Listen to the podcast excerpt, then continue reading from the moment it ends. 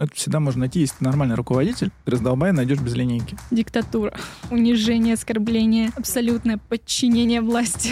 Ну да, паспорт нельзя отнять. М, что ждет? чё- О, дам-ка ему ипотеку, класс, все, круто, огонь. Ну, это так бредовенько немножко, знаешь. Дальше, если я приду к своим работникам, скажу, знаете, начальник приказал, но я буду делать все, что угодно, потому что я такой крутой. Э, Вообще, это не признак крутизны, это признак непонимания, как работает организация. Не надо выкобениваться, делать вид, что ты э, крутой. Ну, там тогда все, всё, все понятно. вопрос да, закрываем. да.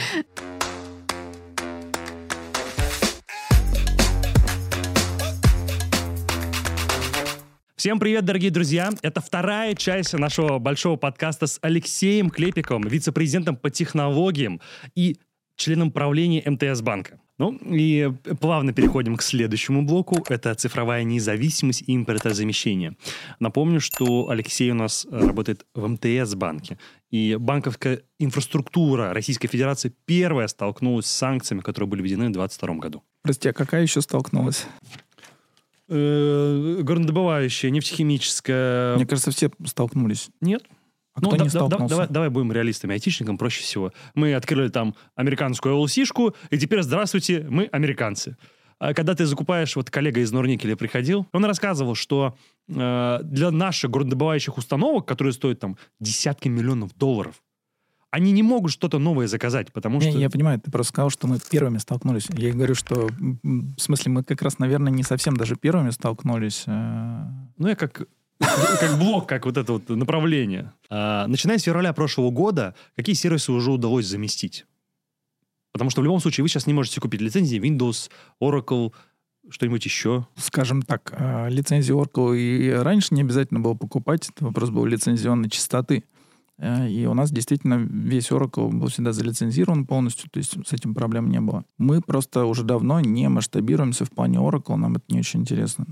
То есть э, все микросервисы работают на PostgreSQL. Все наше развитие, оно, в общем-то, связано с э, импортозамещенными продуктами. Ну, тот же самый Greenplum, например. Поэтому насколько мы заместились, сложно сейчас точно сказать. То есть у нас есть roadmap, сколько нам еще осталось заместиться, но у нас изначально часть продуктов мы уже, в общем-то, заместили на, на, на старте. То есть, э, когда мы ставили себе ну, целый ряд задач, куда нам как надо апгрейдиться, так получилось, что а, некоторые вещи, например, IT-систему мы когда меняли, а, мы выбирали среди всех поставщиков, какие есть, но в итоге просто отечественный поставщик оказался успешен и по цене, и по всем-всем характеристикам. Ну, мы его выбрали, и так удачно получилось, что, что в тот момент, когда мы его выбрали, буквально через какое-то небольшое время началась вот эта вся история с а, уже принудительным импортозамещением, а он уже российский. А ты можешь процентное отношение назвать, какой объем у вас там э, российского программного обеспечения используется, а какой иностранного? Без конкретики. Я, наверное, могу из конкретики сказать, не вижу здесь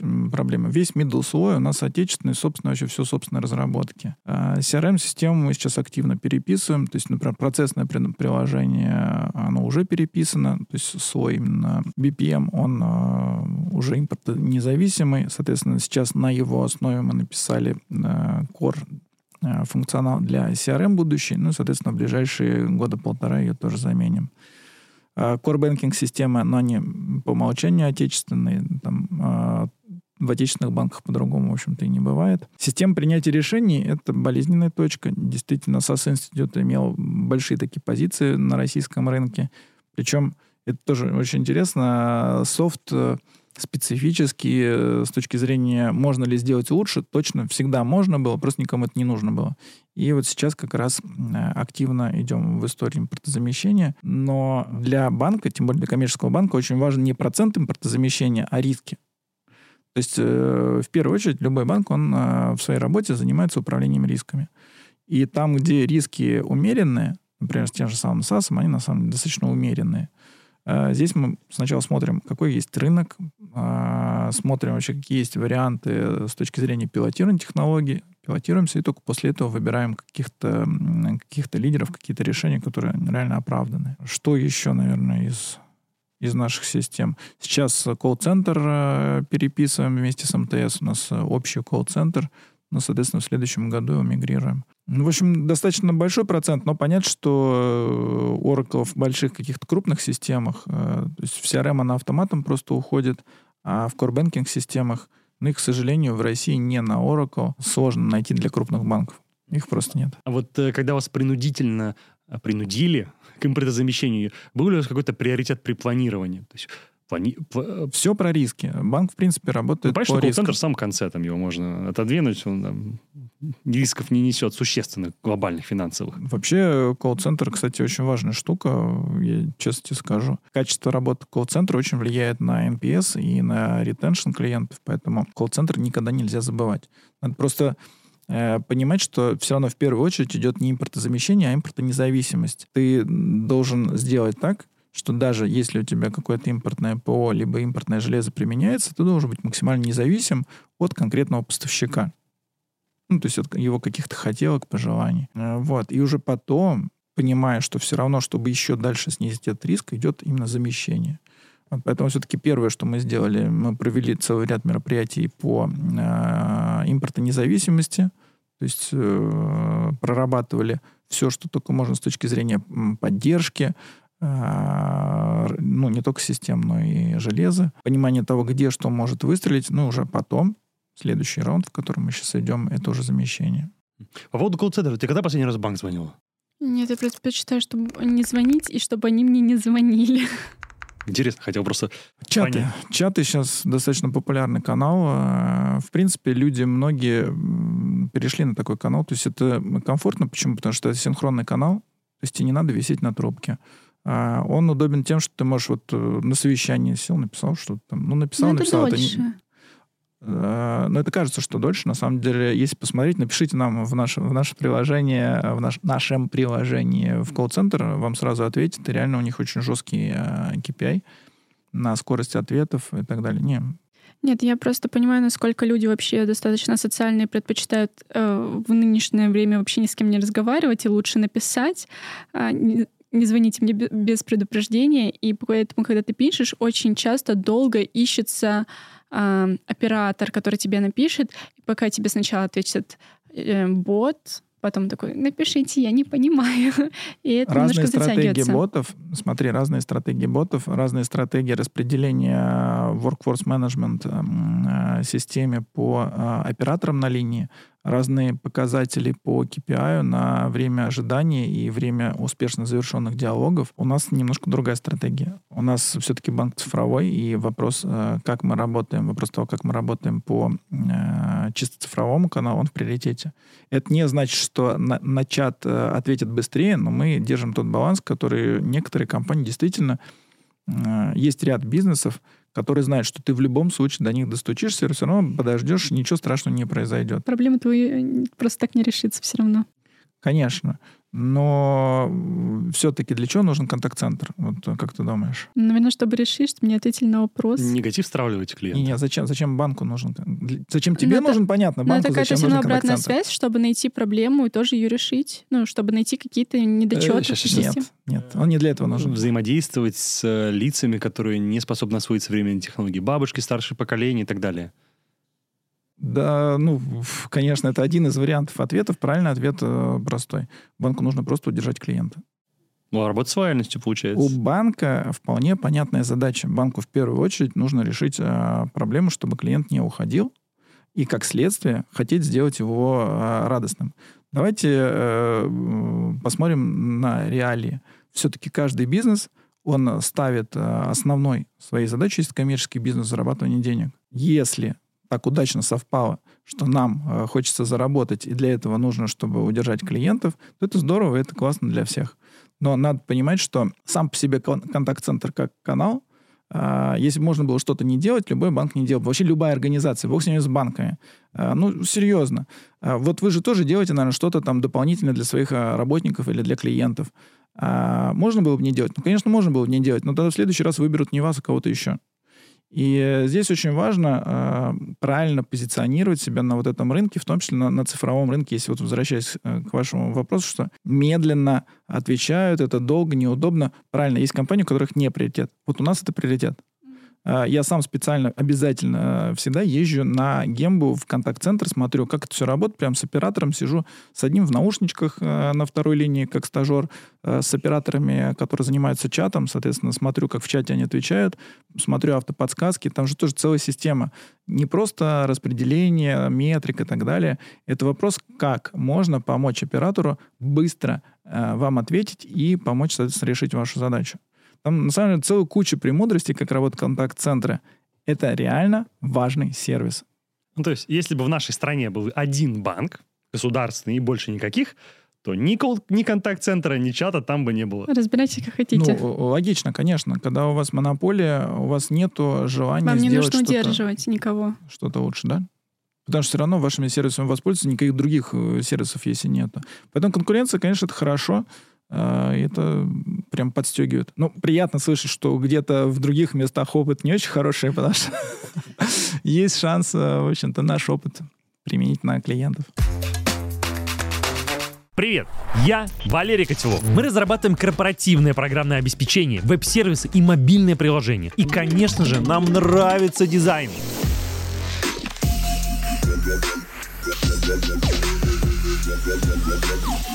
Котелов мы работаем со сложными задачами. Лично я люблю высоконагруженные продукты с упором на безопасность данных и последующую работу с ними. Если вам нужно рассчитать стоимость разработки, присылайте нам запрос. Сделаем вам расчет, дизайн-концепцию и защитим ваш проект перед стейкхолдерами. В любом случае подпишитесь на наш телеграм-канал, заходите на сайт котелов.ком и оставайтесь с нами.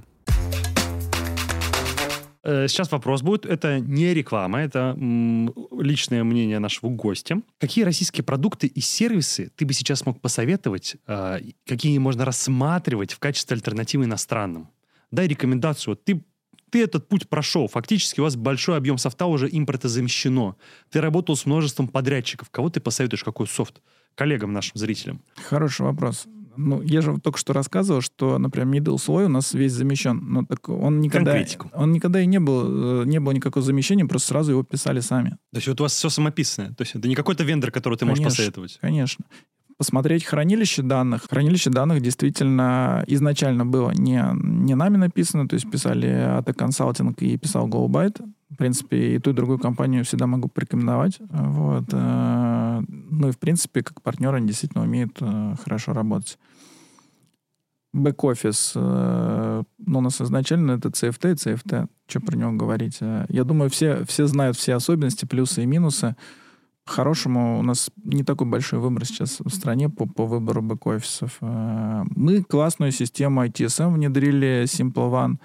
Прям очень рекомендую вендора. То есть э, ребята сумели сделать э, продукт, он пока еще не самого топового уровня, но реально топовый продукт. До этого я работал в ServiceNow, и, соответственно, это просто сам, это самое лучшее, что, в принципе, есть на рынке ITSM-систем ну, уже на рынке, по сути, ESM-систем, Enterprise э, Service Management. И когда э, надо было вообще куда-то переходить на какой-то хороший софт, мы выбрали именно российский софт э, по той причине, что Simple One как раз они смотрели на то, как работают наши зарубежные коллеги, а, и пытались сделать именно вот такое же качество опыта, такой же, такой же подход. А, Это очень круто. А вот ты уточнил, что некоторые ПО вы разработали самостоятельно. Вы планируете превращать его в коробку и транслировать другим заказчикам? Да, мы создали э, полностью собственный э, микросервисный кредитный конвейер. Соответственно, там и BPM-движок. Ну, BPM-движок там э, э, Коммунда, ни- никакого секрета нету, но вопрос именно в какой обертке она находится и какой набор сервисов она предоставляет. По сути, все задачи, которые может современный банк, э, с которым современный банк может столкнуться э, при работе с э, кредитным конвейером, вообще с любым сервисом автоматизации процессов, у нас были заранее решены. То есть, когда я закладывал два года назад саму всю основу платформы, просто посмотрел все, чего нам не хватает, какие могут быть потребности на рынке на ближайшие 5-7 лет. Ну и, собственно говоря, получился такой продукт. А, Да, мы его планируем э, выводить, э, ну, как минимум, э, в реестр, в реестр отечественных решений, просто потому что есть чем гордиться, он реально хороший, классный, здоровский, почему просто не рассказать о том, что, что, что такая штука есть. И, соответственно, на ее основе сейчас строится CRM-система, Вот, мы тоже стараемся учитывать опыт всех остальных внедрений у нас такой собственный подход к тому, как оно должно выглядеть, то есть как и свой визуализации, работа с клиентом. Это то, на что тратятся гигантские деньги. Вот. И э, у нас как раз э, была задача посмотреть, а можно ли все-таки как-то сделать все более оптимально. То есть все равно можно закопать любое произвольное количество денег. И все равно у вас останется что еще поделать, и будет бэкох еще на несколько лет вперед. Э, относительно... Вот. Извини, да, пожалуйста. Да. Да, я просто, просто это такая очень интересная тема, да. что если не ограничивать скоп, особенно внутренних IT-проектов, они могут до бесконечности идти. А, и сжигать и сжигать никогда, бюджет. Да, сжигать и сжигать бюджет. Вот у меня была другая задача. Мы все это сдаем а, четкими а, этапами внутри, и это работает как коммерческий рыночный продукт. То есть это не должно быть э, просто растратами одного конкретного банка, потому что он может себе это позволить. Да, по поводу растрат. Ну, мы прекрасно понимаем, что у будущего вашего продукта, какая-то доля рынка будет, ну, не, не шибко огромная. И, скорее всего, те продукты, которые вы сейчас создаете, с учетом тех затрат, которые вы уже понесли, они никогда не окупятся. Нет задачи это купать. А зачем тогда ее э, в коробку превращать? Могу объяснить. Это важно, чтобы, э, если нам, во-первых, захочется заменить этот продукт, достаточно легко менялся. Как только у тебя продукт э, сделан не по стандартным принципам, у него интеграция во все системы завязана, какие-то внутренние понятия, как правильно интегрироваться конкретно в данной, э, в данной архитектуре, потом очень сложно его заменить на что-то другое. По сути, у тебя продукт может стать частью даже здания, в котором он находится. Это ненормально.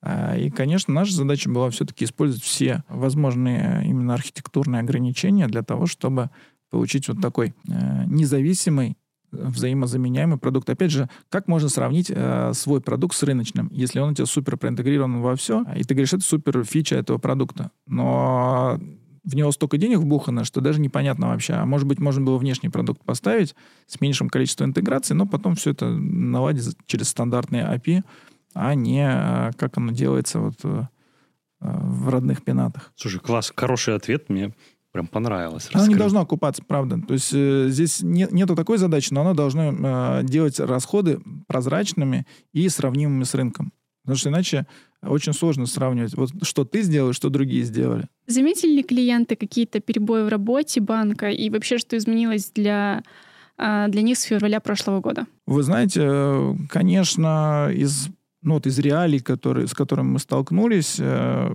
для части сервисов поддержка пропала просто ну, практически сразу же. У нас большой плюс был в том, что Oracle не находился на поддержке у самого Oracle, потому что, к сожалению, у Oracle очень слабенькая родная поддержка, и она была номинальна. Ну, то есть она была номинальна для того, чтобы можно было патчи получать, и все. Вся поддержка всех СУБД у нас была во внешней компании, там работают суперпрофессионалы, профессионалы Название компании не буду говорить, но это, если брать именно администрирование, одна из э, таких компаний, с которыми вот в любое место готов был пойти работать, и они точно грамотно поддержат и любую проблему решат. Вот. А здесь у нас, ну, наверное, не было каких-то каких серьезных проблем.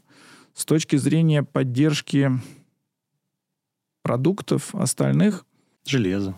Железо, да. По железу, конечно, тоже это был болезненный такой удар — но многие, многие компании очень быстро сориентировались. То есть вот э, что интересно, вначале никто не понимал, что делать, потом резко возросли цены, был непонятный суперспрос, потом слегка припали, а потом вообще, в принципе, выровнялись, и стало понятно, что и где брать. По сути, мы э, все контракты по поддержке железа тоже пришлось перезаключать, перезаключили. Ну, это не какая-то там супер большая проблема. Тоже выровнялись. Что у нас еще осталось не, не закрыто? Заметили что-то вообще сами именно клиенты но я, я больше как IT-директор, наверное, говорю, не, не как клиент, потому что клиент как раз вряд ли что-то сильно заметил. Но множество вот таких проблем, с которыми мы столкнулись, да, понятно, что где-то в каких случаях надо было действовать достаточно оперативно. То есть, ну, простой пример, выходит из строя оборудование, на которое еще нету поддержки, надо просто реконфигурировать все срочно, а, потому что, ну, это оборудование нельзя просто дальше держать в продакшн. То есть еще чуть-чуть, и там все, все развалится. С точки зрения даунтаймов, конечно, это влияло. Но сказать, что было какое-то существенное влияние, нет. Дидоса так много было. DDoS-атаки, это, в принципе, стало нормой жизни. То есть они раньше были, причем, ну, они измерялись большим количеством. Просто их мощность стала больше, и больше стало целенаправленных атак, таких, ну, именно социального рода. Справлялись собственными силами или МТС Клауд? Ну, тут, наверное, не в клауде сила, да, тут больше в защите каналов. Соответственно, мы разную защиту проверяли, с разными поставщиками работали. Вот, э, соответственно, работали с куратором, потом работали с Касперским, сейчас с куратором работаем. У них все-таки разные, разные сервисы в плане защиты от DDoS-атак, плюс провайдерская защита. Соответственно, все, что... Самая хорошая, кстати, защита, на мой взгляд, Orange, но это чисто субъективное такое мнение. Но провайдерская защита тоже должна быть. МТС тоже защита есть, э, как у провайдера. Честно скажу, э, не бывает слишком много защиты. То есть э, все же, все же любую, любого клиента можно завалить с точки зрения количества вообще там объема атаки, но э, всегда из-под нее можно выйти, ну, просто потребуется какое-то небольшое время на переконфигурирование сервисов. Вот, э, поэтому, да, были какие-то даунтаймы в самом начале, то есть первые, наверное, месяца три, а, мы регулярно сталкивались то с одним, то с другим. Потом просто тему закрыли. У нас весь периметр, э, то есть даже второстепенные какие-то сервисы, они все находятся под э, защитой от DDoS. Э, ну и, в принципе, мы регулярно пересматриваем, чтобы не было ситуации, что где-то что-то устарело. Немножко разовью эту тему. Знаю хорошо, как у вас внутри МТС все работает. Во-первых, вы запретили работать из-за границы, правильно? Да, мы запретили как банк, мы запретили работать из-за границы. Какой процент кадров примерно вы потеряли? И как быстро вы его возместили? Сейчас, мне кажется, уже ты можешь мы четко не ответить. потеряли. Мы, мы, наверное, заместили порядка 7-5, может быть, процентов э, персонала. Это была управляемая история. То есть я понимаю, что бывают разные обстоятельства, это нормально. И э, когда часть, часть э, ребят э, уехали работать за рубеж, нам надо было принимать какие-то решения. Мы делали просто плановую замену и дали части ребят возможность, ну, все, кто хотел, сказали, что, ребят, мы все понимаем, всякое бывает в жизни. Вот у вас есть какое-то время, скажите, сколько точно. Если вы за это время определитесь и захотите вернуться, вы к нам возвращаетесь, спокойно работаете дальше. Соответственно, были выработаны тоже правила, как работать с такими э, работниками.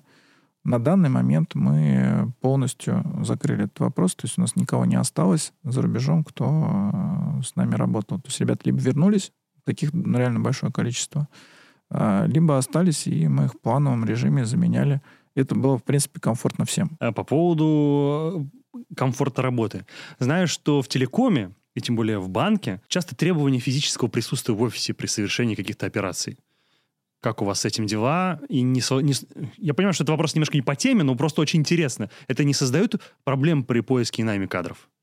Ты сейчас, мне кажется, назвал сначала клиентский путь, что надо что-то в офисе делать, а, а вопрос звучит про Разра... IT. Про, про айтишников, да-да-да. То есть у вас требования к тому, чтобы некоторые виды айтишников работали строго в офисе. Удаленно нельзя. Честно, это, конечно, проблема, э, но не какая-то катастрофическая. Пока мы не планируем ничего менять. То есть, например, все IT-руководители, они работают в офисе. Вообще вся линейка IT-руководства. В обязательном порядке. Как вы их мотивируете к тому, чтобы работать в офисе? У, на, у нас какая история? У нас двухэтажные офисы есть. До ковида у нас не хватало места, мы должны были расширяться. Сейчас история такая, что у нас в офисе работает там 5% э, наших коллег. Валерий Александрович, ситуация на данный момент изменилась. Да, опять места нет. У вас не актуальная информация. Ну, в общем, в любом случае, как бы, э, мы не загоняем людей в офис, но э, преимущество работы удаленно для них это важно. Мы это понимаем. Мы это тоже понимаем, поэтому очень большому количеству ребят дают возможность либо работать удаленно, либо гибридная схема работы, когда когда ты должен ну, хотя бы один раз в неделю приезжать в офис для синка с командой и так далее. Отметиться. Я здесь, я здесь. Ну, не только отметиться. Ну, смотри, ты на это больше смотришь на то, как отметиться, а я смотрю в том числе на как э, социальные связи, а вообще э, какой-то уровень лояльности. Потому что, возвращаясь вот к одной из тем, которую мы поднимали, э, ведь лояльность в том числе определяется мотивацией. По сути, сейчас мотивации работать с какой-то конкретной компанией не так много, вообще вариантов мотивации.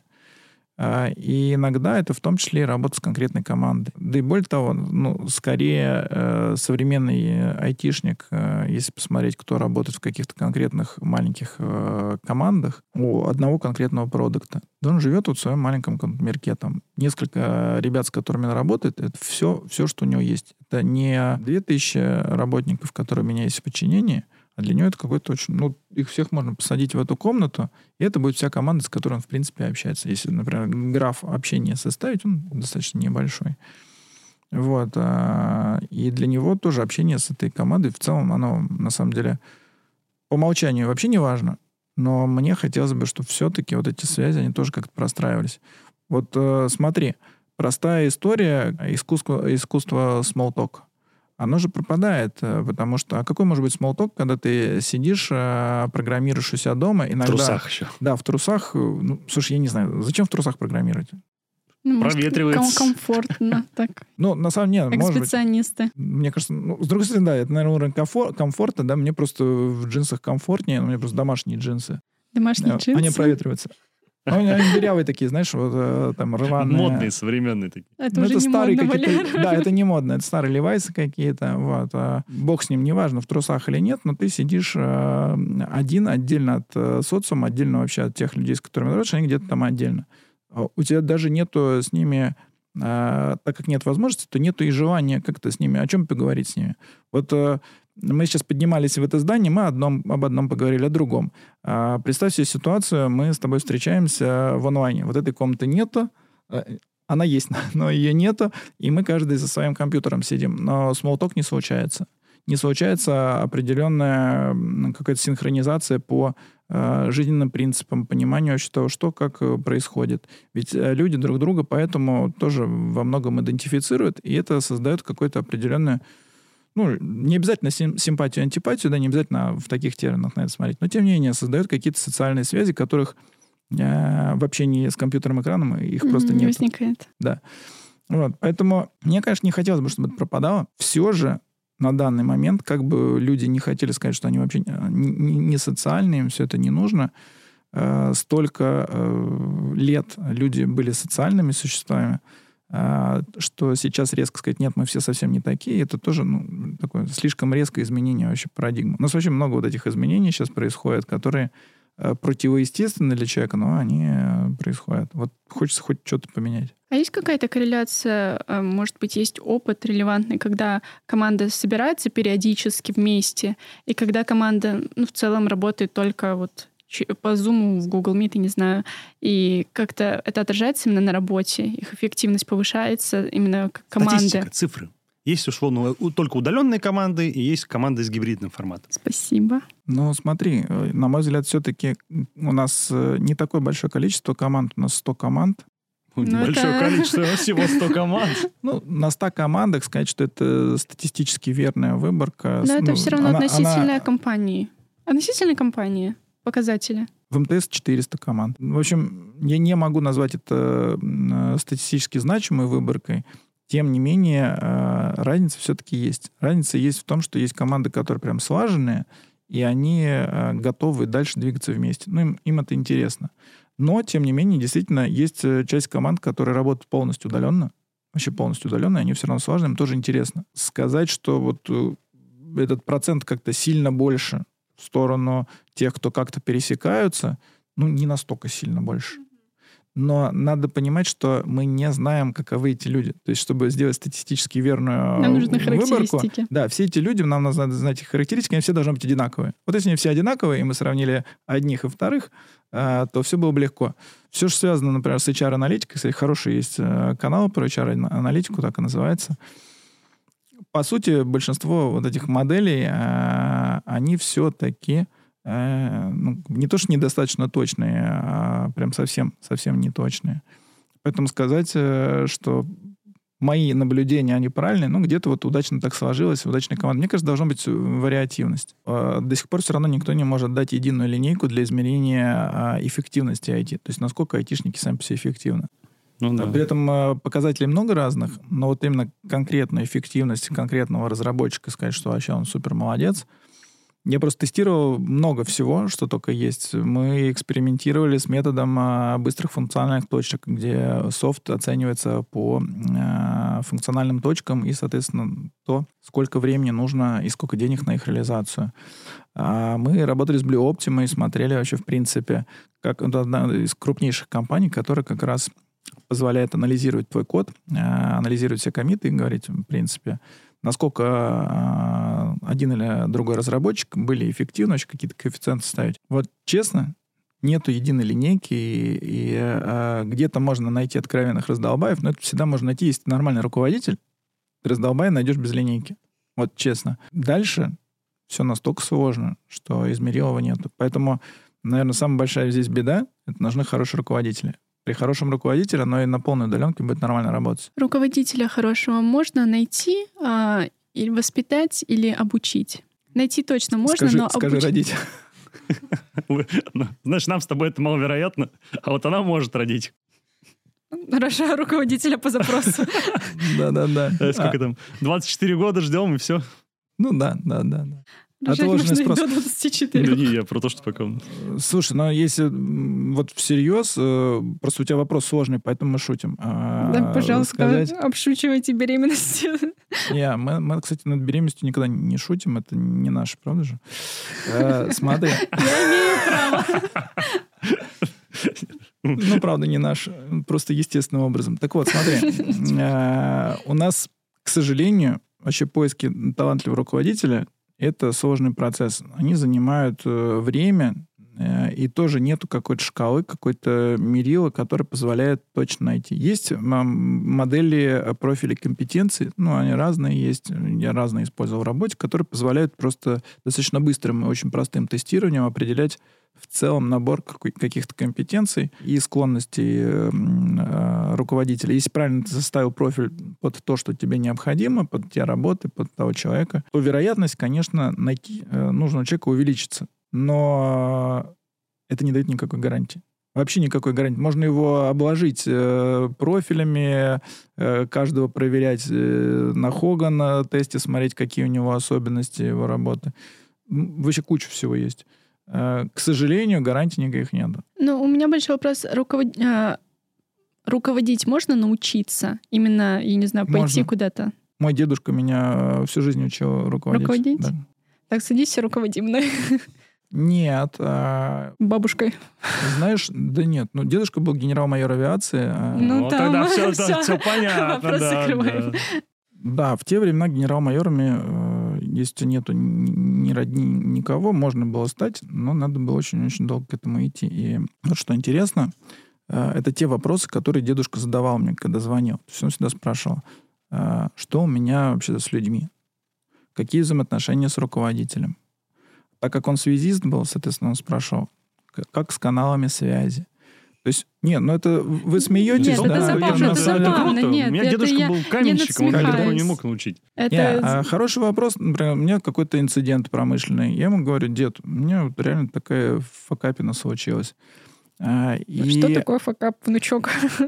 ты знаешь, а, да знал прекрасно дедушка, что Да? такое факап. Дедушка вообще много чего знал. Ты знаешь, вот казалось, когда впервые он меня это спросил, очень-очень много лет назад, я думаю, ну что мне дедушка может такое посоветовать? Он слово факап только недавно узнал.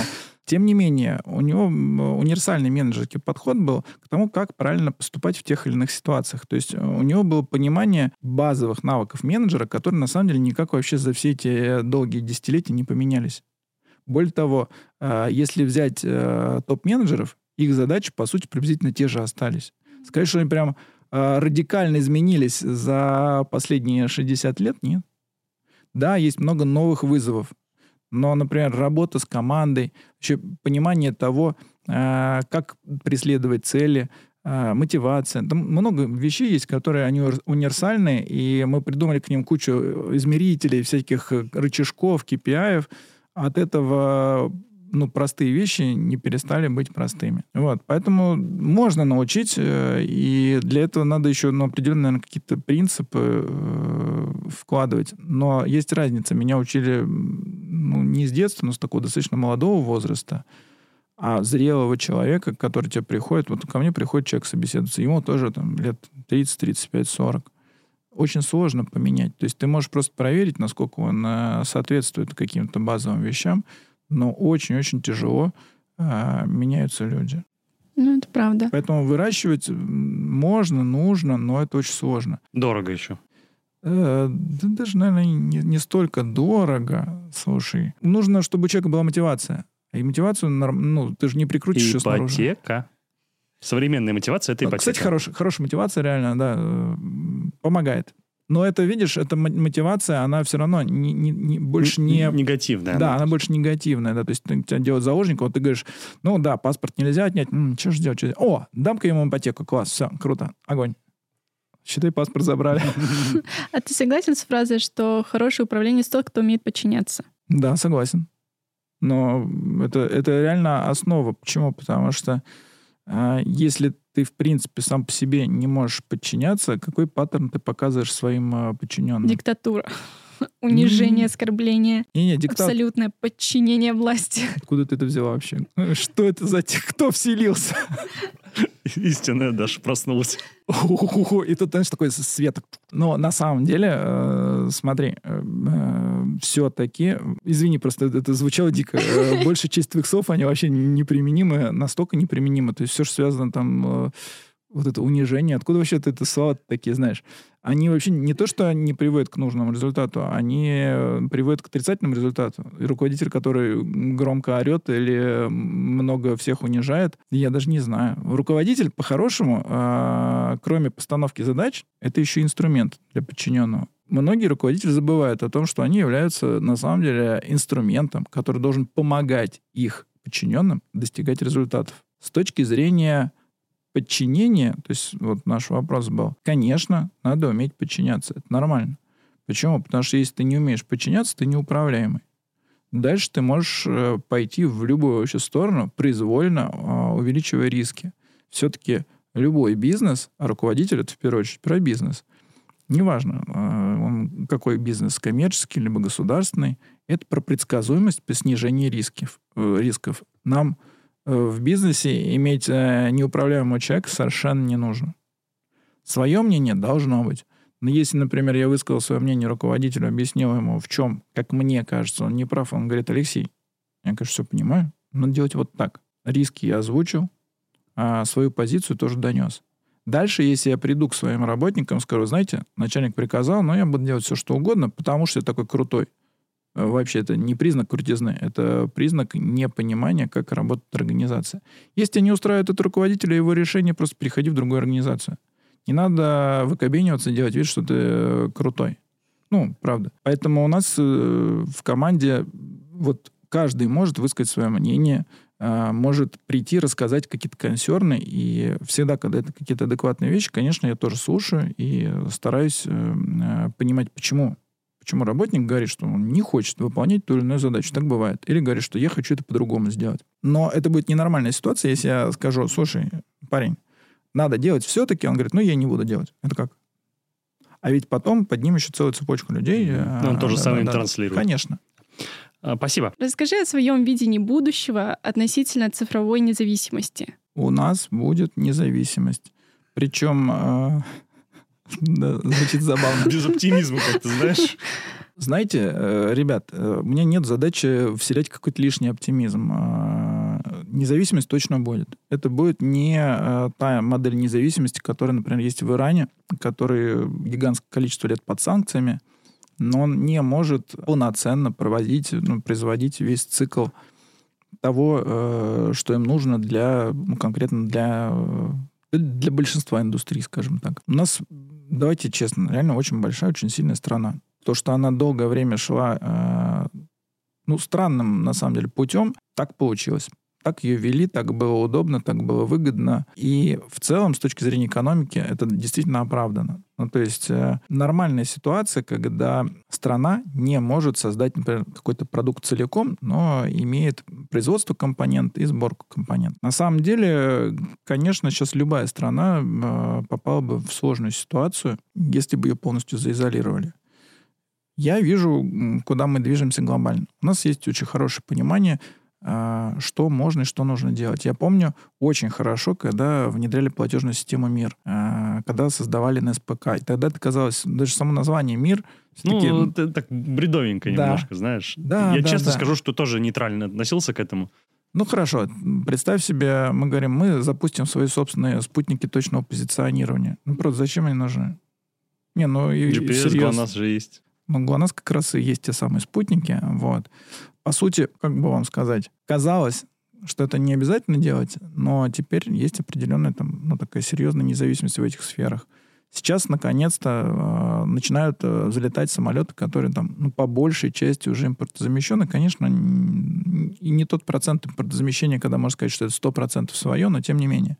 Мы умели делать самолеты и научимся их делать опять, никуда это денется. Тяжелая промышленность, ну, все это сложные, на самом деле, такие индустрии, в которых вот э, в IT э, можно более-менее быстро что-то менять, ну, кроме, наверное, производства, э, производства самого по себе железа, и то, в принципе, можно эти технологии получить, да, ну, локализовать. Это не такая большая проблема. Тем не менее, я понимаю, что и в промышленности тоже э, там очень активно в эту сторону идут. Э, Для части компаний это было прям супер сложно. Но э, та скорость, с которой мы умеем мобилизоваться, как, как страна, и э, вообще что-то менять, она все-таки ну, превосходит все наши даже э, такие са- самые, самые хорошие ожидания. Я на днях был в гостях э, во «Вкусная точка», в их офисе. Э, Посмотрел вообще, в принципе, вот ребята рассказывали, как, какой путь они прошли по, ну, как не то, что по импортозамещению, но в том числе и по импортозамещению, по отключению от, э, от глобальной сети. На самом деле это реально это сложная задача. Прям супер архи Но Вы, кстати, ее бесшовно прошли. Я как пользователь, любитель Макдональдса этого не заметил. Да. Что такое Макдональдс? Вкусная точка. Вкусная точка. Валер, никого Макдональдса. На самом деле тоже, знаете, это было смешно. У нас российские названия брендов, они всегда смешные. Вообще просто смешные. Теремок. До тех пор, пока ты не начнешь переводить американские названия брендов на русский язык. Они становятся не менее смешными. Вот. А, Но так как нам всегда при- привыкли говорить, что вот иностранное — это классно. Да. И ты такой, Ну, вау, По-другому звучит. как бы назвать свою компанию? Ну, давайте назовем как-нибудь там по-другому. Хотя бы латиницей назовем, уже на- напишем название, уже будет круто. И мы, наверное, очень сильно при- принижаем свою ценность, свою, свою вообще свои возможности. Это, это не так. Вот реально у нас возможностей много. Мы можем много чего делать. Да, есть особенности. Будучи работая в IT, я все-таки работал за границей. Я знаю, как это выглядит там, как там создают софт, работают а, с этим. Как раз, кстати, в том числе и зная то, как мы не любим подчиняться не только руководителям, но и даже каким-то базовым правилам. Мы иногда и здравому смыслу-то не, не, не всегда подчиняемся. Но, тем не менее, те возможности, которые в нас заложены, они позволяют сказать, что да, да импортозамещение, импортонезависимость, конечно, у этого есть будущее.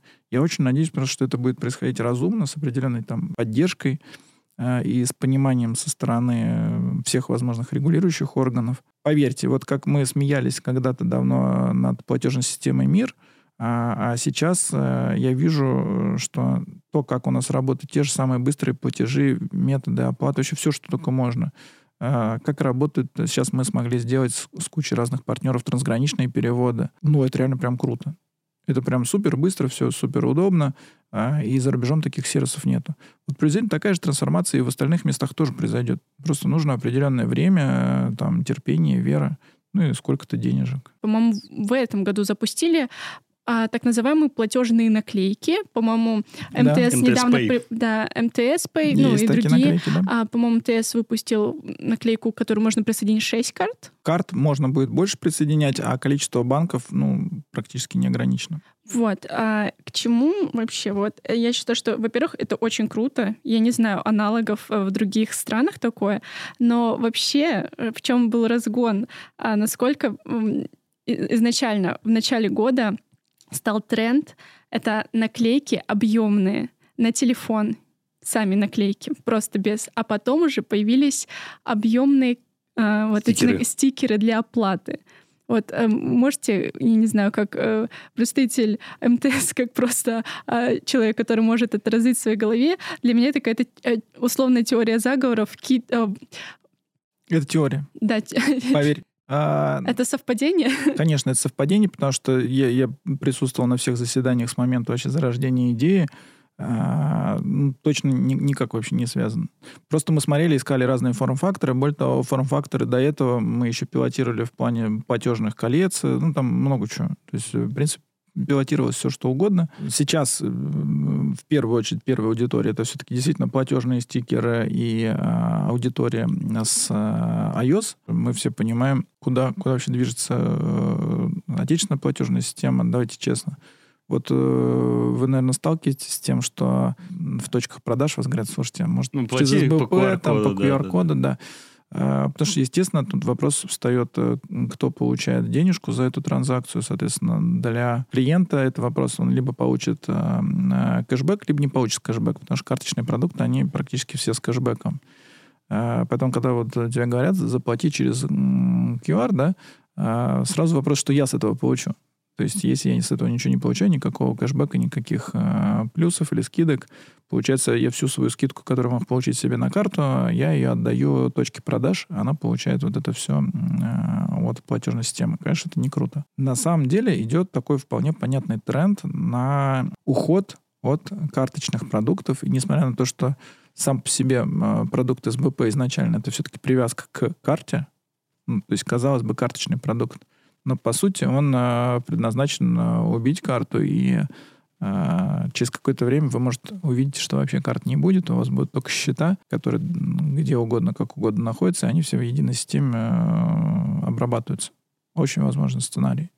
Карточный бизнес очень долго был э, под банками и под платежными системами, э, международной платежной системой МПС. По сути, мы все привыкли, это Visa и MasterCard, ну, другие системы, на самом деле, не сильно от этого отличались, от них отличались. Мы видим реальные изменения, изменения рынка, и понятно, что это большой рынок, гигантский просто, и это большие деньги. Но и клиент, тот клиент, который требовательный, который умеет считать деньги, тоже хочет получать что-то с вот этого передела рынка и какие-то э, варианты. И сейчас, естественно, варианты, где и мерчант, и платежная система, и продавец, и платежная система, и клиент а, будут все в плюсе, они тоже ну, активно разрабатываются, это видно на самом деле. Это один такой тренд. а, И второй, если уж сразу так сказать, да, э, сейчас э, мы пилотируем цифровой рубль. Ну и, соответственно, вот у меня в приложении тоже уже есть цифровой рубль, просто его могут увидеть только те, кто э, участники пилота Центробанка. Можно посмотреть? Можно, в принципе, посмотреть. Змей А искуситель можно все. показать зрителям? Нет. Блин. Я, я могу показать тебе просто, что... Лер, просто будешь описывать подробно. Да, да я, а можно описать? Ну вот смотри, вот у тебя э, здесь идут э, карты, карты, Мгм. карты, вот это привязанные карты, и здесь, соответственно, цифровой рубль. Мгм. Так, соответственно... значит, э, можно я описывать это буду? Да, мне тоже, потому что я плохо вижу. Так, итак, значит, выглядит это как отдельный счет, Да, это просто как отдельный счет. э, где при, перечислены преимущественно этого цифрового рубля. Ну, то есть как классический банковский счет. Да. И, э, вы знаете, там есть такая кнопка не открыть счет, а открыть кошелек. Да, это, по сути, на самом деле будет выглядеть как обычный счет. Что-то типа WebMoney, Яндекс Деньги, ну, Но это Юмани, рубли. точнее. но это рубли.